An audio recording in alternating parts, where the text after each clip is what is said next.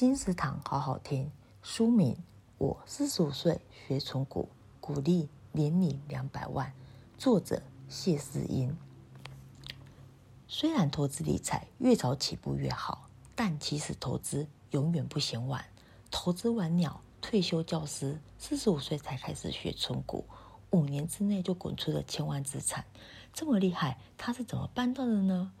谢老师发现，这种懒人不动脑的投资法，就是源自于巴菲特的价值投资，也从中演练出自己一套成功的存股法，定义为咖啡园存股法。